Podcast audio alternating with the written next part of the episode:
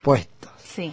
Vamos a hablar de impuestos y vamos a hablar puntualmente de monotributos con Sofía Fattori, que es abogada y contadora pública, especialista en impuestos precisamente. Hola Sofía, Nico Yagoy en FM Concepto, buen día, gracias por atenderme. Hola, ¿qué tal? ¿Cómo, ¿Cómo va todo bien? Bien, muy bien. Acá a mí los impuestos son algo que me enojan para empezar, ¿no? A todos. A todos, a todos. Pero no por eso me gustan más. Bueno, por eso, por eso, este, y bueno, ahora no sé si contentarme un poquito. Contanos un poco el inicio de esto que está aparentemente en vías de corrección. Em, Sí. se le cargó a los monotributistas a partir de este, una actualización en los montos, un retroactivo a enero de este año. Claro. El tema es así, hago un breve resumen de cómo estábamos hasta ayer a la noche, que, que parecería que cambia todo de nuevo. Eh, el problema surgió porque en enero los monotributistas se tienen que recategorizar obligatoriamente, Ujú. tienen que analizar su facturación obligatoriamente, y todos lo- los eneros se venían actualizando las tablas que, que usan, donde se marca, digamos, cuánto paga cada categoría y cuánto puede facturar cada categoría, se venían ajustando por el índice de movilidad jubilatoria. Bien. Como el segundo semestre esto estuvo suspendido, se daban los aumentos por decreto, eh, llegamos a enero, nadie previó eso y la tabla nueva no estaba. Mm. No seguíamos igual que en el 2020 con la inflación acumulada. ¿Y quién tenía que preverlo? Porque ya ahí yo encuentro un drama. ¿Quién tenía que preverlo y no lo hizo?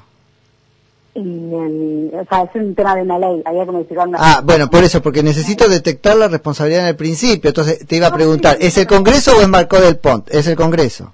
No, es el Congreso. A ver, eh, marcó el punto, o sea, la CIP hace lo que las leyes le dicen. Bueno, a veces hace un poco más y hay que volver a decirle que no. un poco más. si hace un poco más, igual se supone que es inconstitucional. Sí, sí, pero eso nos cuesta. Es someter a eso. Sí. la, la- la orden tiene que salir del Congreso y la CIP tiene que buscar la forma de ejecutar. No, pues es que me preocupaba, esto es un programa de análisis político y, y- y lo comparto con vos, Sofía, es Sí. ¿Qué estaba en el principio de todo esto? Porque venimos, por ejemplo, de una oposición que dejó pasar una palabrita que era muy importante, parece, a los efectos de con quién contratar por las vacunas. ¿También dejaron pasar esto? Mira, esto no es un tema de, oposición y oficialismo, esto es algo que se lo comieron todos. Bueno, no, no, no, por eso voy. Uno lo quisieron, que fue el oficialismo que propuso la ley.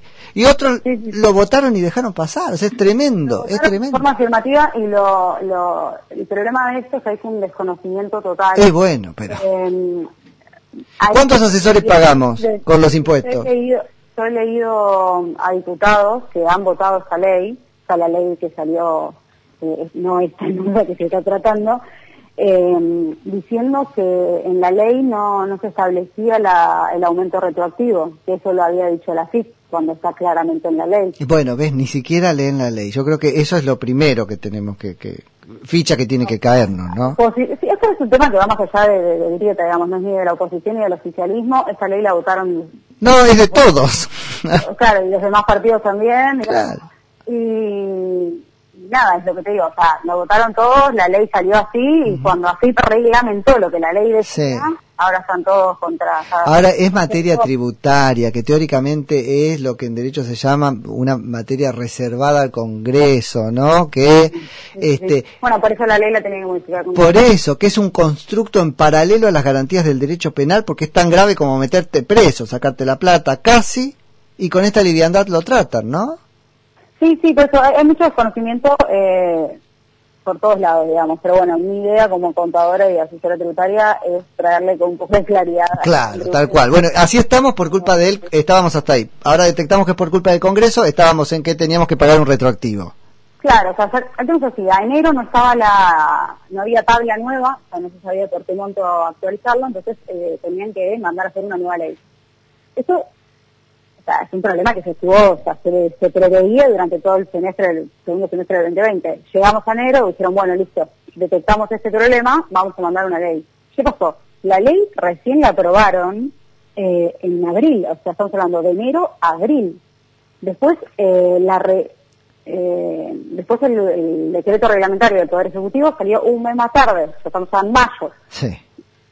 Entonces, se, hubo todo, todo este primer año, estos primeros seis meses, donde nosotros seguíamos, sea, los contribuyentes, los monotributistas, pagando con la tabla vieja y el precio viejo. Hmm. sabiendo que esto se estaba debatiendo, ya no es que hay un total desconocimiento del, asunto, pero bueno, hasta que las leyes, o sea, en este país cambia mucho. Un, con el decreto puede modificarse, con la reglamentación de la ley puede Por eso. modificarse, hasta que no está todo sancionado, uno no sabe con qué se va a encontrar.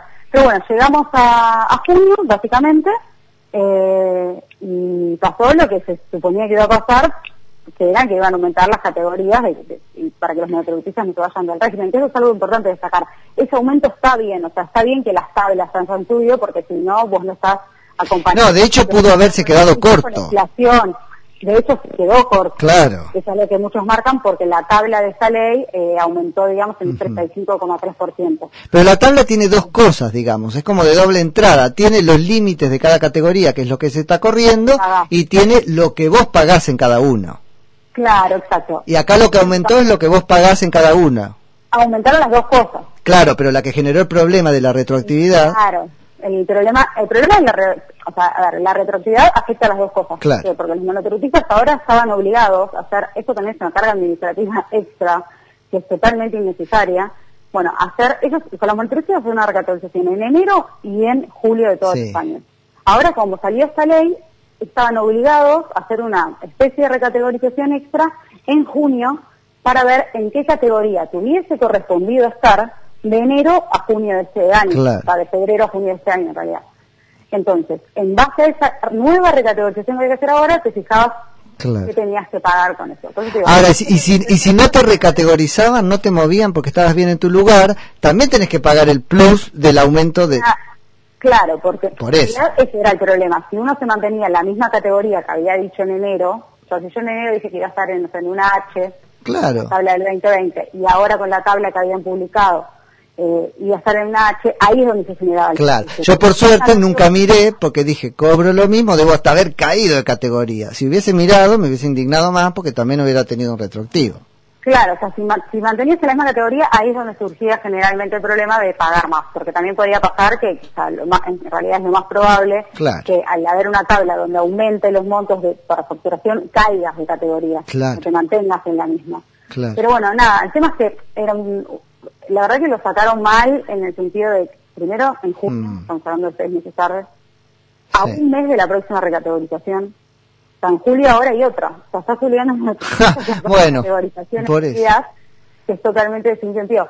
Y aparte, algo que quiero sacar de con esta ley, proyecto de ley que están, que presentaron ahora, que presentó el oficialismo, eh, vamos a tener el mismo problema.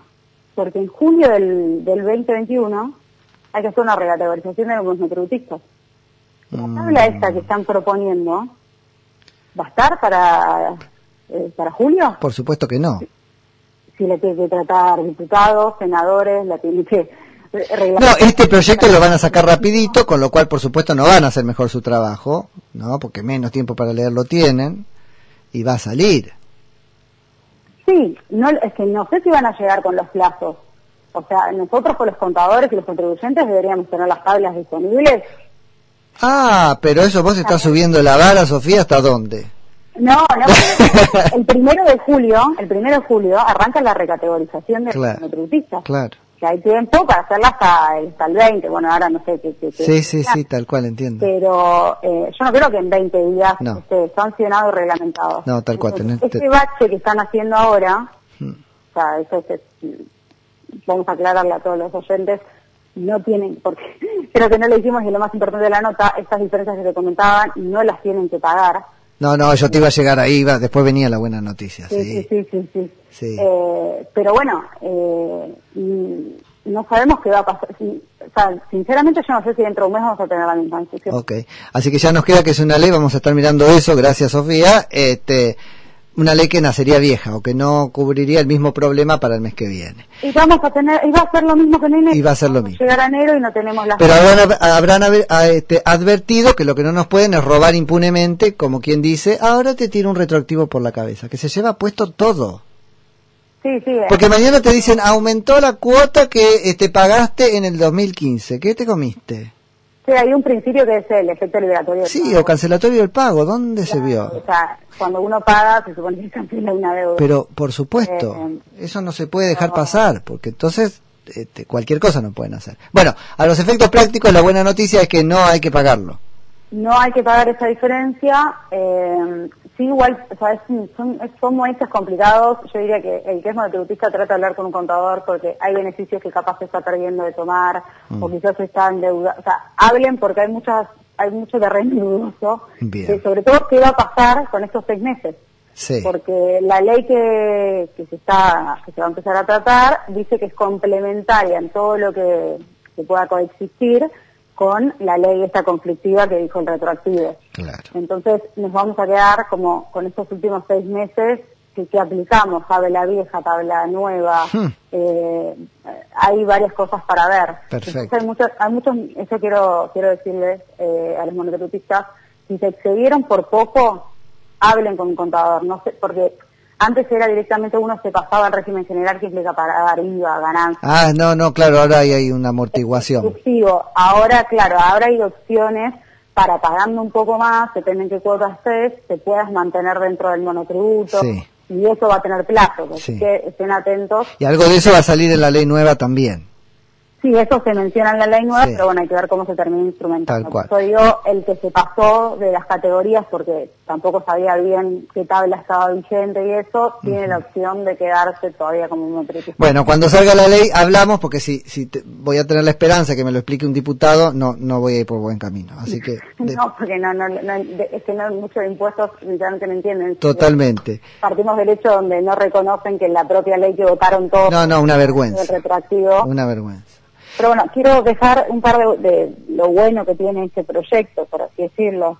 Eh, bueno, no hay que pagar estos retroactivos, eh, así que quédense tranquilos por ese lado. Después ofrece un plan de, de cuotas, hasta 60 cuotas, y, Sí. y con donación de intereses y multas, eh, y con una tasa de, de financiación que no puede superar el 1.5 Perfecto. eh, mensual. Perfecto.